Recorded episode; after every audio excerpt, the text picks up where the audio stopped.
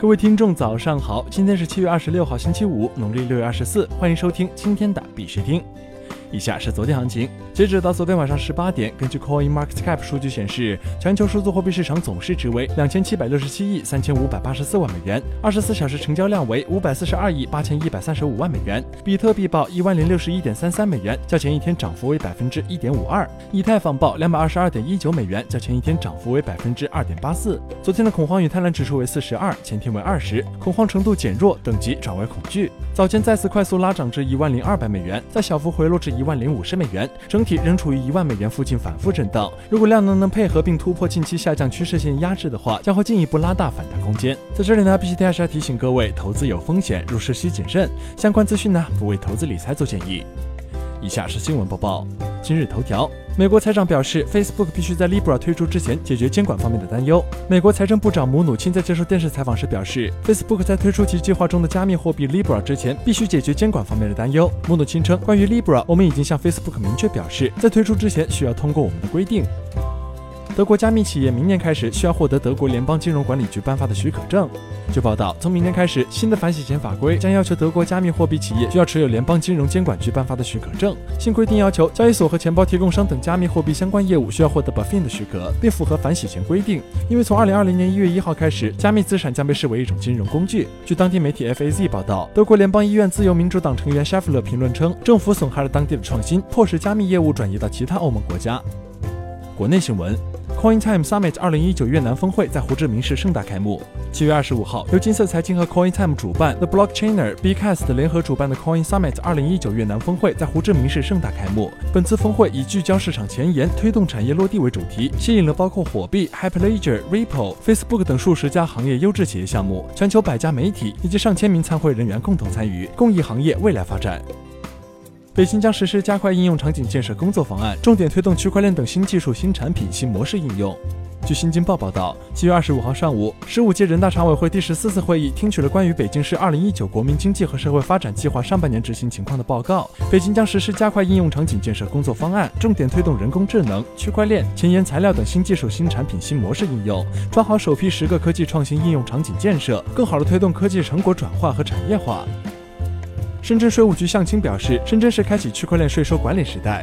据广州日报消息，近日，深圳市优化营商环境领导小组办公室、国家税务总局深圳市税务局、深圳市社会保险基金管理局、深圳市住房公积金管理中心联合召开深圳市优化税收营商环境新闻发布会。国家税务总局深圳市税务局党委委员、副局长向青表示，深圳在国内率先推出区块链电子发票、打通交易、开票、报销各环节的信息流通壁垒，为纳税人提供零成本、零开发、零难度的用票体验。截至今年五月份，累计开票三百二十八万张，金额超过二十五亿元，涵盖了金融、零售餐饮、酒店、停车服务、公交、地铁等多个民生领域，开启区块链税收管理时代。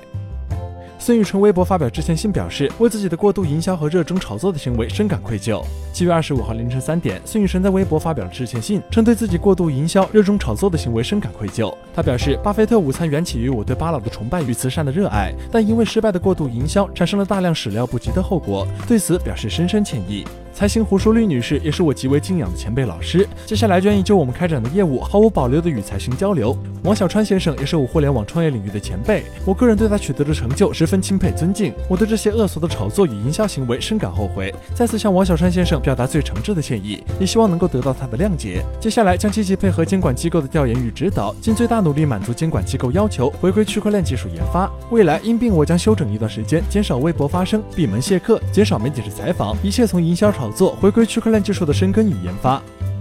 国际新闻：俄罗斯考虑在军火武器交易中使用加密货币。据 UAY 消息，俄罗斯国会议员 Soyuzmash 公司副总裁弗拉基米尔·古特涅夫表示，俄罗斯工程联盟与俄罗斯国家杜马国防工业委员会的一个专家委员会已经要求俄罗斯央行考虑用加密货币支付与外国客户进行军火交易的可能性。他解释称，我们提出了一系列措施，我个人向中央银行行长纳比乌里纳提出了建议，目前正在讨论这件事。所谓的稳定币是一种加密货币，由实物硬通货，尤其是黄金作为支持，也就是说，匿名支付是解决现有问题的可能途径之一。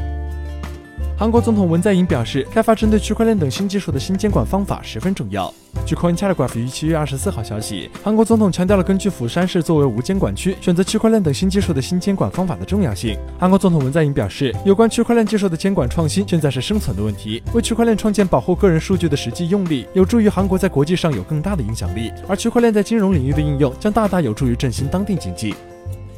挪威航空或将加密货币纳入支付选项。据当地金融报纸报道，挪威航空联合创始人 Kjos 家族宣布，计划八月在其新生交易所 NBX 开启交易。据报道，Kjos 家族已经购买了大量比特币，并将把加密货币纳入挪威航空的支付选项。公司高管 Matheson 表示，首先市场将启动，然后 NBX 将作为航空公司提供的一个支付解决方案，这样航空公司的客户就可以使用虚拟货币支付了。日本交易所 Bitcoin 被盗事件预计损失为三十六点七亿日元。昨天，日本 Remix Point 公司表示，该公司旗下虚拟货币交易所 BitPoint Japan 于二零一九年七月十二号宣布发生虚拟货币被盗事件，目前正在采取包括查明原因在内的各种措施，包括收集和调查电脑和数字储存介质中留下的证据，调查各种日志分析。具体损失为：第一，BitPoint 客户寄存部分的流出虚拟货币为二十点六亿日元；第二，交易所自身流出的虚拟货币损失九点六亿日元；第三，海外虚拟货币交换二百五十万日元；第四，初期对应以及防止再发生对策等所需的费用四百万日元，合计三十六点七亿日元。